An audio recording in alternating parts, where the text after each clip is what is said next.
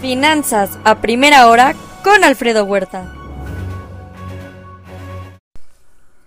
Muy buenos días. En el tema COVID ya son 606 millones el total de infectados en el mundo. Ayer sumaron 1.1 millones de personas adicionales. Estados Unidos de nuevo cerca de 200 mil. Ya son 12.580 millones de dosis aplicadas en el mundo. Estados Unidos a un ritmo diario de 135 mil y China 281 mil. Día 176 de la guerra. Ucrania parece intensificar su contraofensiva contra fuerzas rusas, pide no acercarse a instalaciones militares rusas.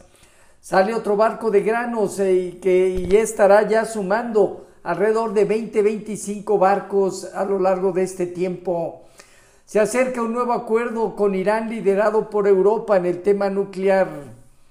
Por otro lado, eh, también Estados Unidos anuncia negociaciones para un pacto económico con Taiwán en plena tensión con China. China sigue reduciendo su posición de bonos del Tesoro en de Estados Unidos.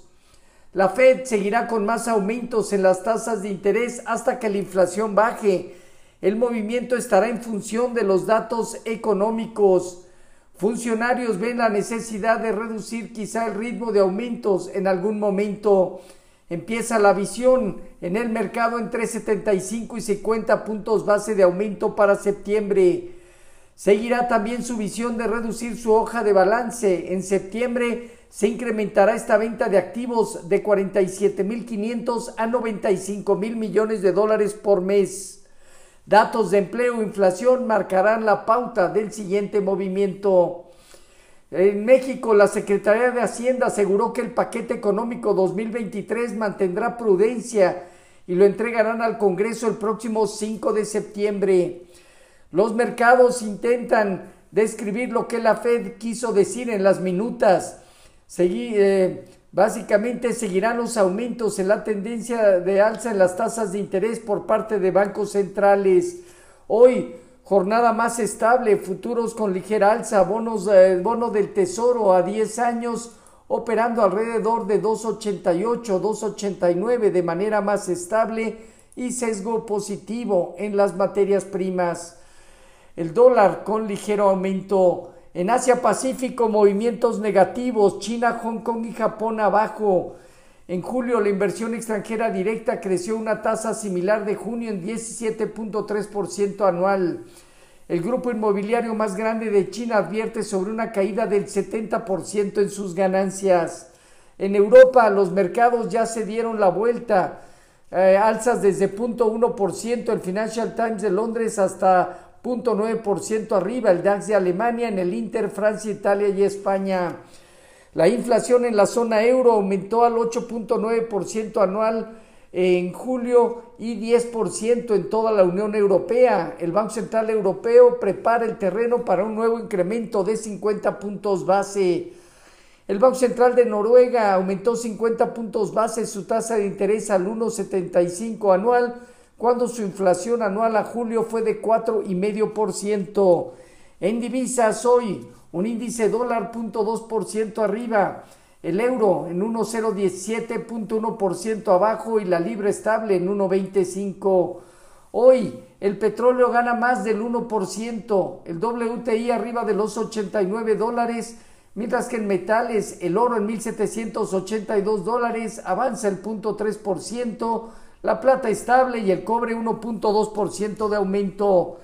Jornada negativa el día de ayer en las bolsas de Estados Unidos que cayeron entre menos 0.5 y menos 1.7%, donde solamente el sector de energía terminó al alza.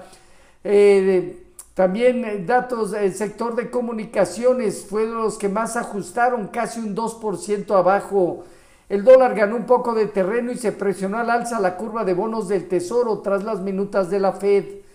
Walmart, CBS y Walgreens condenados a pagar 650 millones de dólares por la crisis de las opioides en Ohio. El Dow Jones parte de esta forma de los 33.980 y busca o tiene a partir de 34.200 puntos inicio de resistencia.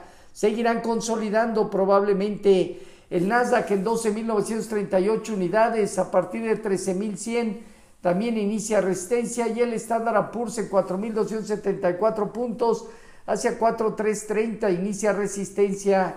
El rendimiento del bono a 10 años se colocó cerca de 2.89, un nivel similar en el que opera en estos momentos. Con respecto a nuestros eh, mercados, el peso mexicano acabó en 19.97 a la venta, 0.3% de depreciación. Niveles de 2010 fueron de los, eh, de, de los niveles máximos de la sesión. Sigue consolidando el peso mexicano 2010-2030, zona superior, alrededor de 19.90, 19.80, sigue fungiendo como soporte. Fondeo diario, papel gubernamental y bancario cercano al 8,5%, latía 28 días en 8,77. El índice de precios y cotizaciones finalizó en 48.734 puntos con una baja operatividad. El principal indicador se encuentra dentro de una zona inicial de resistencia de aquí a los 50.000 puntos. Tasa riesgo país eh, aumentó de México a 234 puntos este día solicitudes por su desempleo, el Philadelphia Fed, venta de casas existentes, indicadores líderes y discursos de George Kashkar y miembros de la Fed. En México no hay información económica relevante. Los eh, futuros se mantienen con marginal alza alrededor del 0.1%, Dow Jones, Standard Poor's y Nasdaq. Tipo de cambio cerca de 19.99 a la venta, 0.1% de incremento. Así, finanzas a primera hora con lo más relevante hasta el momento.